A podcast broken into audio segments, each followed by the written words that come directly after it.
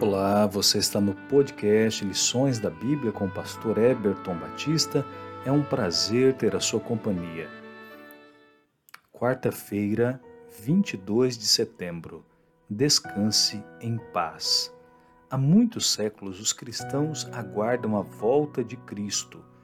Ela é a culminação das nossas esperanças, e não apenas das nossas, mas das esperanças dos fiéis ao longo da história.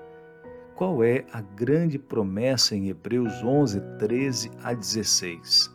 Todos estes morreram na fé, sem ter obtido as promessas, vendo-as, porém, de longe e saudando-as, e confessando que eram estrangeiros e peregrinos sobre a terra, porque os que falaram deste modo manifestam estar procurando uma pátria, e se na verdade se lembrassem daquela de onde saíram, teriam oportunidade de voltar.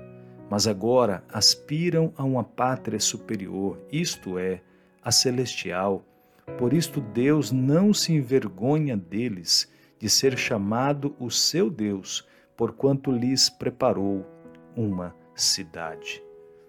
Esses versos não teriam sentido se a versão popular da morte fosse verdadeira do que trata essa passagem bíblica ao dizer que essas pessoas não obtiveram as promessas.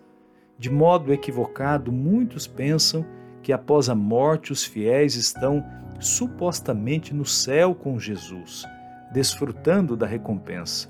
Por exemplo, após a morte de Billy Graham, repetidamente ouvimos que ele estava agora no céu com Jesus. Há uma ironia nesta visão porque muitas vezes, quando alguém morre, ouvimos que descanse em paz. Mas o que está acontecendo? As pessoas estão descansando em paz ou estão no céu fazendo o que deveriam fazer lá, talvez observando a vida aqui na terra? Como Jesus descreveu a morte? João 11, verso 11, ele disse: O nosso amigo Lázaro dorme mas vou para despertá-lo. A ideia do descanso em paz é a verdade sobre o que acontece na morte, não é mesmo? Os mortos estão em repouso. Para aquele que crê, a morte é de pouca importância. Cristo fala dela como possuindo pouco valor. Se alguém guardar a minha palavra, nunca verá a morte, nunca provará morte, João 8:52 e também o verso 51. Para o cristão, a morte é apenas um sono, um período de silêncio e escuridão. A vida está escondida em Cristo, em Deus, e quando Cristo, que é a nossa vida, se manifestar, então vós também sereis manifestados com ele em glória. Colossenses 3, verso 4 e Ellen G. White, O Desejado de Todas as Nações, página 787.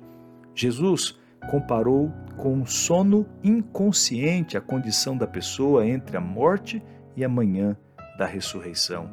Mas também enfatizou que os salvos e os perdidos receberão a sua recompensa após a ressurreição. Ele destacou a necessidade de estarmos preparados para a morte. Que conforto obtemos ao saber que nossos queridos falecidos estão descansando agora. Pense nisto, que Deus te abençoe.